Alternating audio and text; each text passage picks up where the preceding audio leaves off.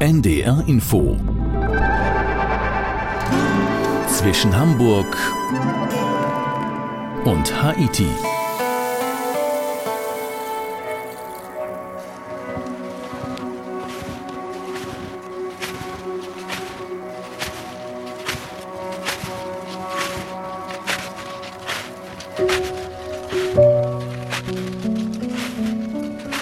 Was Sie hören, ist Schnee. Schnee, der unter den Schuhen knirscht. Schnee, der in diesem Winter zu etwas Seltenem geworden ist. Im Norden Deutschlands sowieso, aber auch im Süden in den Wintersportgebieten ist Schnee oft Mangelware. Wir sprechen gleich noch einmal darüber in zwischen Hamburg und Haiti mit Udo Schmidt. Es geht heute um Schneeschuhwandern im Allgäu. Ich bin Skifahrer, wie viele im Norden leidlich gut übrigens nur, aber Schneeschuhe hatte ich noch nie an den Füßen. Für uns war Carsten Fick mit Schneeschuhen unterwegs. Moin Carsten. Hallo Udo. Carsten, sind Schneeschuhe etwas für die, naja, den Skifahren zu anstrengend, zu schnell, zu gefährlich ist? Ja, also wenn man ein paar Tage älter ist, Udo, so wie wir, wenn man mehr Respekt bekommt vor den Abfahrten, wenn ein Sturz beim Skifahren ja auch schon mal Folgen haben kann, dann ist das schon eine Alternative. Ich glaube, es ist aber doch eher für diejenigen, die sagen, mit dem Schnee, das wird immer unwahrscheinlicher. Man muss immer höher auf die Berge rauf, um sichere Schneeverhältnisse zu haben. Dann der ganze Kunstschnee, die Schneekanonen finden viele auch nicht gut. Und meine Erfahrung jetzt ist, es spricht besonders die Leute an, die die Natur optimal genießen wollen, die nicht möglichst schnell runterrauschen wollen auf Skiern, sondern die das Bergpanorama erleben möchten, die Luft, den Schnee. Also in erster Linie würde ich sagen, für Genießer, für Naturliebhaber. Nun, ähm, machen wir Radio hier, das heißt, wir können die Schneeschuhe nicht sehen. Du musst sie einmal kurz beschreiben, wie sehen Schneeschuhe aus? Schneeschuhe schnallt man sich sozusagen unter die ganz normalen Wanderschuhe unter. Die haben Stahlzacken darunter. Die sind sozusagen, krallen sich fest im Schnee. Man kann damit relativ steil bergauf und auch bergab gehen, bis zu 45 Grad. Man krallt sich in den Schnee rein. Aber das ist äh, ruckzuck gemacht und man kann sich, wenn nicht genug Schnee liegt, unten im Tal, dann kann man sich die Teile eben auch auf dem Rucksack schnallen und damit loswandern erstmal. Also sehr praktisch, sehr unkompliziert.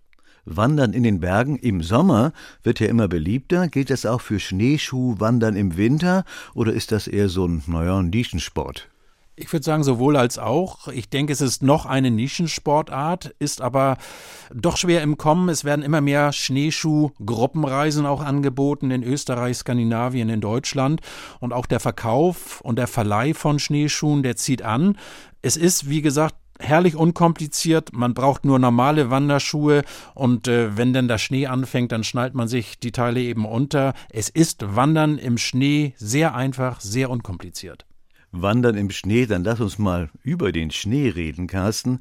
Ursprünglich wolltest du im Zillertal wandern, da aber fehlte der Schnee vollkommen, haben wir ein paar Mal drüber geredet, so in der Vorbereitung der Sendung. Mhm. Ist denn die Sorge groß, dass Schneemangel jetzt zum Dauerthema wird? Klar, der Schnee ließ ja überall in den Alpen in diesem Jahr wirklich lange auf sich warten. Es gibt ja auch Untersuchungen, die gehen davon aus, dass Skigebiete unter 2000 Metern, dass die auf Dauer Probleme kriegen werden, nicht mehr unbedingt schneesicher und wenn dann vielleicht mit viel Kunstschnee, das ist ein echtes Dauerthema und Wandern mit oder ohne Schneeschuhe, das geht immer, da ist man eben besonders flexibel, aber der Schneemangel ist natürlich ein Dauerthema. Dann gab es aber glücklicherweise Schnee, zumindest im Allgäu. Du bist dort gewandert, hören wir gleich. Mit einer Gruppe ist das üblich, Schneeschuhwandern in der Gruppe? Ich finde, das ist eine gute Art, um diese Sportart kennenzulernen, um zu spüren, wie funktioniert das, wie anstrengend ist das. Und wenn man nicht nur Wanderwege gehen will, sondern wenn man auch mal rauf will, oben auf einen Gipfel, so wie wir das gemacht haben, dann ist das auf jeden Fall auch gut, einen Guide, einen Bergführer dabei zu haben, der sich auskennt. Lawinengefahr ist dann ein großes Thema, sollte man dann auf jeden Fall im Blick haben. Lawinengefahr hören wir gleich auch noch davon. Ähm, mit Carsten Fick geht es jetzt los in die Allgäuer Alpen.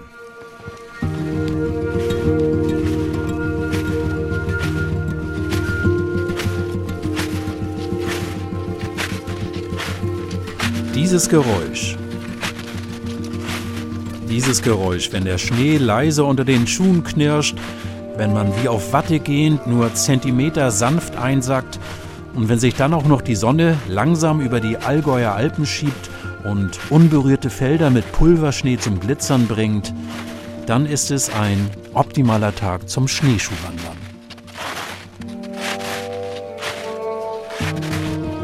Jetzt haben wir das Knirschen vom Schnee. So was hört ihr wahrscheinlich gar nicht mehr so oft in eurem Leben.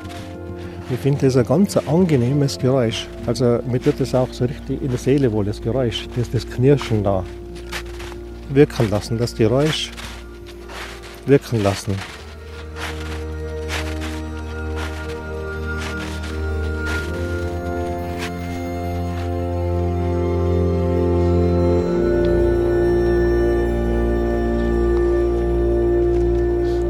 Walter Viele ist Bergführer, kommt aus Tirol und soll eine zehnköpfige Schneeschuh-Wandertruppe vier Tage durchs Allgäu führen.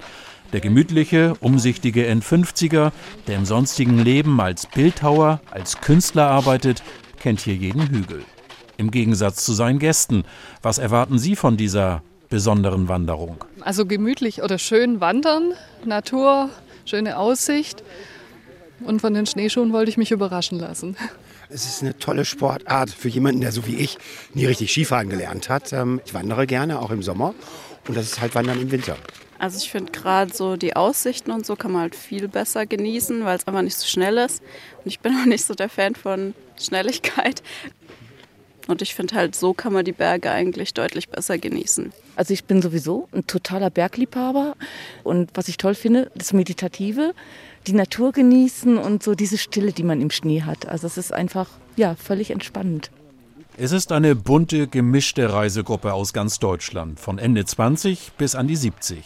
Alles Naturliebhaber und alle mit einer soliden sportlichen Grundkondition, was für die vier Tage im Allgäu von Vorteil sein wird. Doch bevor es auf den ersten Gipfel geht, steht für Bergführer Walter die Einweisung in die Lawinenkunde und Rettung auf dem Plan. Morgen. Ja, machen wir die LVS-Kontrolle, Überprüfung. Das heißt, äh, du sendest, ich bin da beim Empfangen, Jetzt habe ich die äh, eingeloggt da. Jetzt sind es 0,4 Meter Abstand. Das heißt, eingeschalten, überprüft und ist okay. Jeder Teilnehmer hat sein eigenes LVS-Gerät, sein lawinenverschütteten Suchgerät, am Körper umgeschnallt und eingeschaltet. Im Ernstfall kann ein Verschütteter so schnell geortet werden. Bei Lawinenunglücken geht es schließlich um Sekunden. Heute ist die Lawinengefahr zum Glück mäßig. Wir haben heute Lawinenstufe 2. Aber wir tun natürlich das Bestmögliche von der Routenfindung her, dass wir in keinen Lawinenhang gehen. Und was man auch immer bedenken muss, man könnte ja auch irgendwo zu einem Unfall gerufen werden. Und deshalb trägt jeder der zehn Gäste in seinem Rucksack auch eine auseinanderzunehmende Schaufel und sogenannte Lawinensonden immer mit sich herum. Dann sollte man nur noch wissen, wie so ein LVS-Gerät funktioniert. So, und die Suchposition schaut so aus. Wir halten das Gerät so, äh, so einen halben Meter vor die, von Oberkörper, ja. Und dann lauft sie einfach mal diesem Pfeil Richtung Pfeil nach. Mhm. Und los geht's. Passt.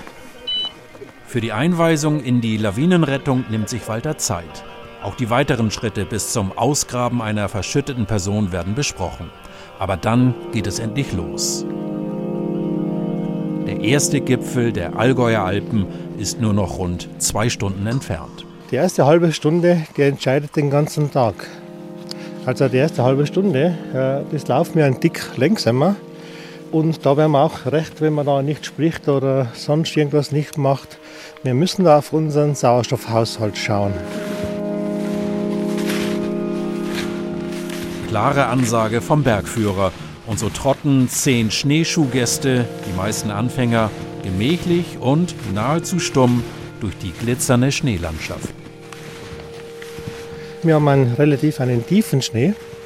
Das heißt, die ersten drei, vier, die hinter mir nachlaufen, die machen noch eine Spur nachher.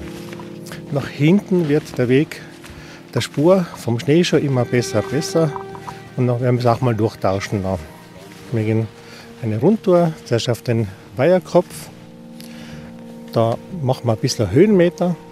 Dann kommt ein bisschen Strecke am Grat. Es sind ungefähr 9,5 Kilometer und an die 600, 700 Höhenmeter. Und das bergauf, bergab mit eher kurzen Pausen durch zum Teil unberührte Schneefelder. Ein echtes Winter-Naturerlebnis. Aber nach sechs Stunden zurück an unserer Hütte, da weiß man auch, was man getan hat. Da weiß man, was man getan hat. Carsten, wie gut vorbereitet muss man sein, wie sportlich? Naja, ich sag mal, äh, ganz unsportlich sollte man nicht sein. Man kommt dabei ganz gut in Schweiß. Aber man kann das natürlich auch dosieren. Man muss ja nicht unbedingt fünf, sechs Stunden unterwegs sein. Die Pausen, die können eventuell auch ein bisschen länger sein, vielleicht auch mal auf einer netten Hütte mit einem Kaiserschmarrn oder mit einem Apfelstrudel und man muss ja auch nicht so ganz steil rauf auf den Gipfel. Es ist halt wie beim Wandern. Jeder, jede dosiert das so, wie man es eben gerade braucht. Wir sind ja gleich mit dir, Carsten, auf der Hütte. Die Hütte eben schon mal erwähnt. Diese Hütten sind ja offensichtlich eine ziemlich schlichte Angelegenheit. Wie bist du damit klargekommen? Für mich ehrlich gesagt kein Problem, aber eine Hütte ist halt kein Vier-Sterne-Hotel. Der Luxus ist der Ausblick, das Panorama, die Stille, die Sonnenauf- und Untergänge sensationell über den Bergen. Hab sowas früher auch schon mal gemacht, als ich noch ein bisschen jünger war. Wenn man weiß, worauf man sich einlässt, dann kommt man eigentlich damit klar. Ich war ja in dieser Gruppe unterwegs, da war das auch überhaupt kein Problem. Aber es gibt sicherlich natürlich auch Leute, die sagen, ah nee, ist mir doch etwas zu schlicht, besonders im Sanitärbereich auf so einer Hütte, ist vielleicht doch nicht mein Ding. Und man ist da ja auf engem Raum zusammen, dann zumindest du den Abend über, die Nacht über. Das heißt, so die Zusammensetzung der Gruppe ist ziemlich wichtig. War die gut bei dir? Klar, spielt eine Rolle. Auch zum Beispiel, ob alle auch sportlich so ungefähr auf einem Niveau sind, wenn man dann loslaufen will. Das war eine Zehnergruppe. Ich kannte niemanden, aber das war super. Das hat in dem Fall wirklich gut gepasst. Und äh, ich finde es ja auch mal ganz schön, mal andere Menschen etwas näher kennenzulernen. Plötzlich mal ganz andere Gespräche, als sich immer nur so in seiner eigenen Blase zu unterhalten mit den gleichen Leuten. Also das kann durchaus bereichern. Das kann belebend sein. Mit Carsten Fick jetzt ins Hüttenleben im Allgäu.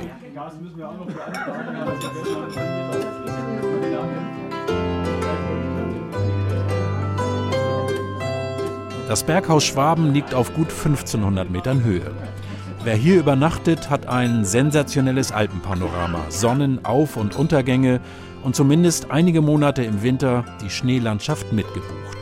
Es gibt zwei sogenannte Bettenlager für jeweils zehn Personen sowie einige Zwei-, Drei- und Vier-Bettzimmer.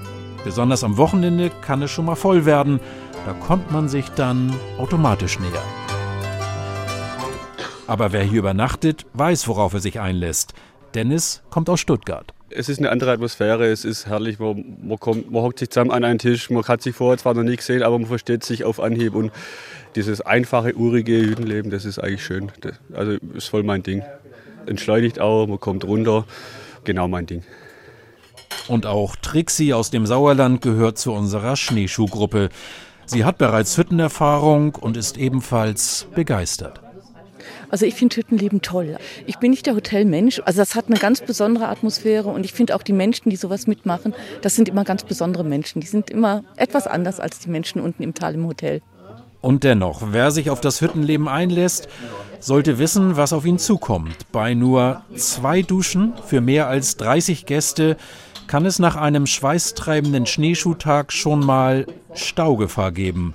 Ulrich, 57, kommt aus Köln. Ich gebe zu, das muss ich nicht jeden Tag haben, aber bei so einer Tour ist das wirklich das Kleinste. Auch die Gemeinschaft, die dadurch entsteht, auch in einer sehr, sehr kurzen Zeit. Wir kannten uns vorher ja alle nicht ähm, und das sollte kein Hindernisgrund sein. Matthias Winter betreibt mit seiner Frau Kati das Berghaus Schwaben. Sie leben hier oben das gesamte Jahr. Sie versorgen die Gäste mit Apfelstrudel, Kaiserschmarrn und bei Übernachtung auch mit einem viergängigen Abendmenü. Auch für Matthias sind zwei Duschen kein Problem.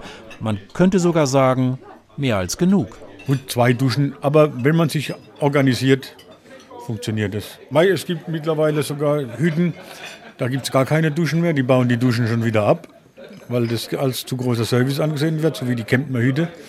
Die hat jetzt über drei Jahre lang alles neu renoviert und die Duschen abgebaut.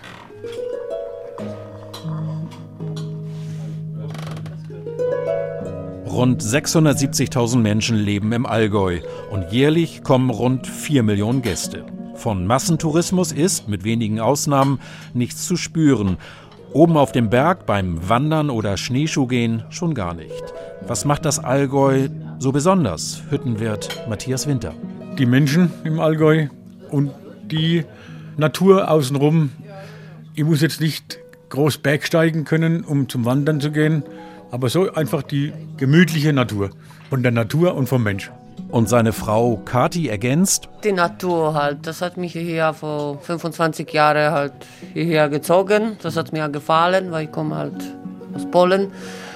Und ich habe mich verliebt halt in Allgäu. Wahrscheinlich auch nicht nur ins Allgäu. Und auch das ist ungewöhnlich und spricht vielleicht auch für sich, wenn ein Österreicher, ein Tiroler übers Allgäu fast sentimental ins Schwärmen gerät. So wie Bergführer Walter Viele. Auch die Menschen, die Leute, irgendwie sind sie, ich würde sagen, mal so herdverbunden. Auch der ganze Tourismus, irgendwie hat das viel was. Ich kann jetzt auch nicht sagen, was jetzt mir da so, was mich so berührt hat. Ich weiß es nicht. Aber irgendwas hat mich berührt wo ich eigentlich gar nicht beschreiben kann. Aber eines ist auch klar, Winterurlaube werden sich verändern, auch im Allgäu. Und das merken Matthias und Kati, die Betreiber der Berghütte, natürlich auch schon heute. Natürlich kommen auch die Skitourengeher und die Schneeschuhwanderer, die haben uns jetzt natürlich über Weihnachten schon gefehlt. Wenn man so Winter hat, wo es keinen Schnee gibt. Dann warten wir schon, weil der Wintersaison ist kurz. Es wird sich was ändern im, im Wintersport, gerade für die Gebiete, die unter 2000 Meter liegen. Und was mir noch so auffällt, dass junge Leute wieder zum Wandern gehen. Und somit auch seltener in Skigebieten mit Gondel- und Sesselliften, mit Après-Ski-Hütten und Hotelanlagen unterwegs sind. Ein Grund dafür könnte auch eine Beobachtung sein, die Bergführer Walter bei seinen vielen Touren gemacht hat. Ja, vielleicht ist es nicht nur der Klimawandel, vielleicht ist es auch überhaupt so, so ein, ein Umbruch in der Zeit. Vielleicht ändert sich auch seine Wertigkeit. Vielleicht ist es wieder viel mehr wert, dass man selber einen Rucksack tragt, dass man ihn hochträgt, oben die Hause, was man selber mitgenommen hat. Wir haben vielleicht auch verlernt, dass man die Natur spürt.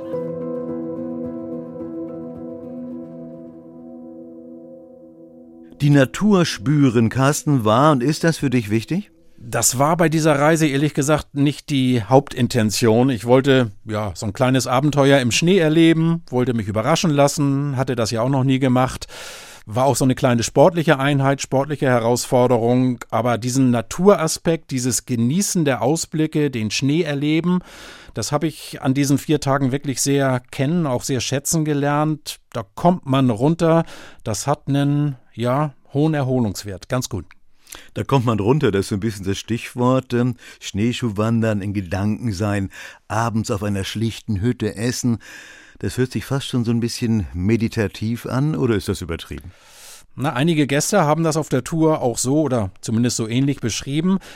Will das jetzt vielleicht auch nicht überinterpretieren, aber das hat schon, ich sag mal, meditative Anklänge. Man kriegt den Kopf frei, ist den ganzen Tag in der Natur und man hat ganz häufig auch ja, ein Lächeln im Gesicht. Wenn das Wetter mitspielt, macht das auf jeden Fall gute Laune. Du hast ja vorhin schon mal gesagt, äh, Wanderer von 20 bis 70 waren dabei bei eurer Tour. Nimmt denn der Anteil Jüngerer zu? Ist das so ein bisschen Zeitgeist auch? Ja, der nimmt auf jeden Fall zu. Das ist wie beim Wandern auch. Immer mehr Jüngere mit dabei, je nachdem auch, wie man das definiert. Jünger, auch in unserer Gruppe war fast die Hälfte, noch keine 40. Das hat sicherlich auch was mit Zeitgeist zu tun. Natur erleben, Natur genießen. Das scheint auch bei jüngeren Menschen immer besser anzukommen. Kann man ja eigentlich auch nur als positive Entwicklung bewerten.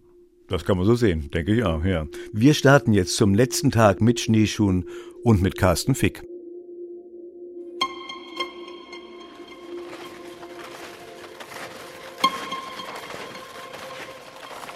Wir machen heute einen, einen langen Tag. Das heißt, wir machen zwar wenig Höhenmeter, aber viel Strecke. 19 Kilometer. Und dann kommt der Abstieg. 800 Meter werden wir absteigen. Das heißt, immer der Nase nach den geraden Abstieg im Schnee.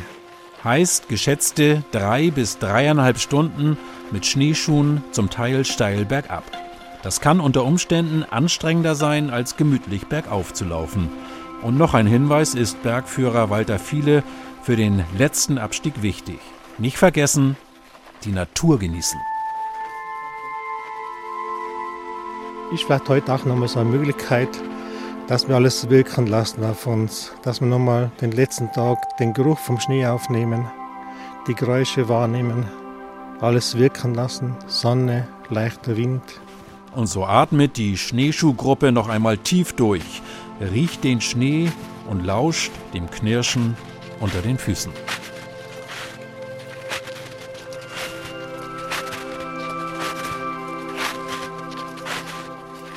Zwischendurch erweckt uns unser Bergführer aber auch immer wieder aus unserer Trance, erklärt die Berge und Täler und gibt sogar kurze geschichtliche Einblicke in die Region. Nicht, dass ihr glaubt, wir sind da die ersten Menschen, die laufen da.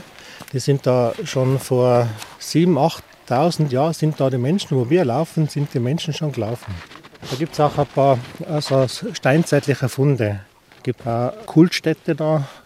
Immer, wo wir uns bewegen, da waren früher schon die steinzeitlichen Bergwanderer da. Ein frühes Jagdgebiet also, zu einer Zeit, als die Menschen noch mit Pfeil und Bogen auf Nahrungssuche gingen. Aber auch die unterschiedlichen Schneeformen, die Beschaffenheit des Schnees, nicht unwichtig bei der Beurteilung der Lawinengefahr, ist für Walter immer wieder ein Thema. Was wir da sehen, ist so ein Oberflächenreif. Oberflächenreif, das heißt nachher nichts anderes, das äh, ist durch sehr viel Feuchtigkeit und durch diese große Kälte, die wir derzeit haben. Also wir haben ja an die minus 8 bis 12 Grad minus. Wenn jetzt nämlich da ein Schnee drauf kommt, nachher ist das die perfekte Gleitschicht. Auch wenn dieser Oberflächenreif sensationell aussieht, so ist es bei Neuschnee doch die so gefährliche Unterlage für einen Lawinenabgang. Und nur ein paar Minuten später sehen wir ein solches Schneebrett vor uns, das sich einige Tage zuvor gelöst hatte. Nicht besonders groß, aber dennoch lebensgefährlich. Ja, hier vorne sehen wir so Ausläufer von einer Lawine. Und was man gut erkennen kann oder sehen kann, wie weit es auch in, das flache, in die flache Stelle hineinreicht. Ist alles flach da. Aber trotzdem, das sind sicher mal so eine 70, 80 äh, Meter, an die 100 Meter vom Auslauf her. Ja. Eine Lawine, die zum Glück keinen Schaden angerichtet hat. Dennoch wird deutlich, wenn gewaltige Schneemassen ins Rutschen geraten, wird es schnell lebensgefährlich. Ob als Wanderer, auf Skitour oder mit Schneeschuhen, jedem sollte bewusst sein, wo er sich im Gelände befindet, wo es gefährlich werden könnte und wie hoch die Lawinengefahr ist.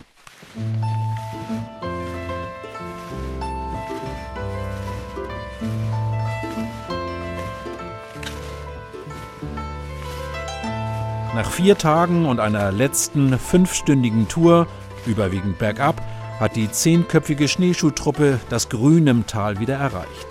Und wie fällt das Fazit aus bei Melissa, Dennis und Trixie?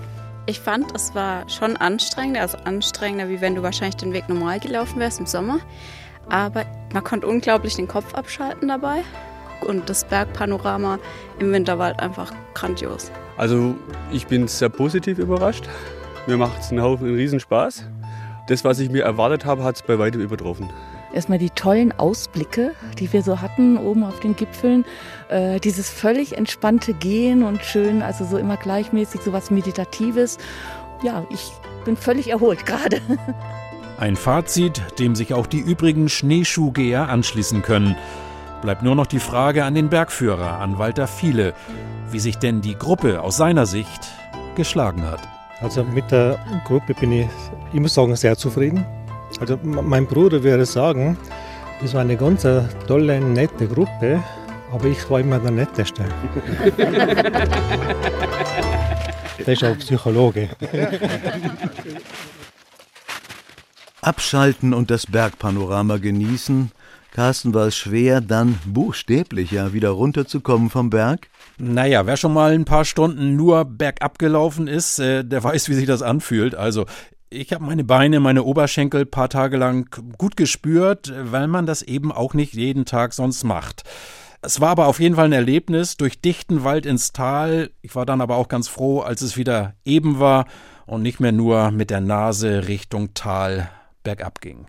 Der Schnee wird selten, haben wir eben schon drüber gesprochen. Die Zukunft der Skigebiete und auch des Schneeschuhwanders ist ungewiss. War der Klimawandel ein Thema während der vier Tage? Ja, immer mal wieder. Nun hat es ja gerade gut geschneit, als ich die Tour im Februar gemacht habe. Da war das natürlich nicht so ganz offensichtlich, als wenn alles grün gewesen wäre. Aber auch in den Gesprächen, zum Beispiel auch mit den Hüttenwirten, da merkt man schon, da tut sich was, da verändert sich was. Die Wintersaison mit Schnee wird immer kürzer, es verschiebt sich auch was. Vor Weihnachten ist es ja kaum noch irgendwo schneesicher. Der Klimawandel ist besonders natürlich für viele Skigebiete ein echtes Problem, eine echte Herausforderung fürs Schneeschuhwandern, nicht ganz so entscheidend. Und deshalb ist es eben auch eine echte Alternative. Kann man gut mal ausprobieren. Kann man gut mal ausprobieren. Ich glaube, ich werde das mal tun. Ne? Mit Carsten Fick waren wir Schneeschuhwandern in den Allgäuer Alpen. Das war spannend. Carsten, ich danke dir. Sehr gern. Und das war auch zwischen Hamburg und Haiti mit Udo Schmidt. Die Sendung wurde produziert von Sabine Korbmann und Konrad Winkler.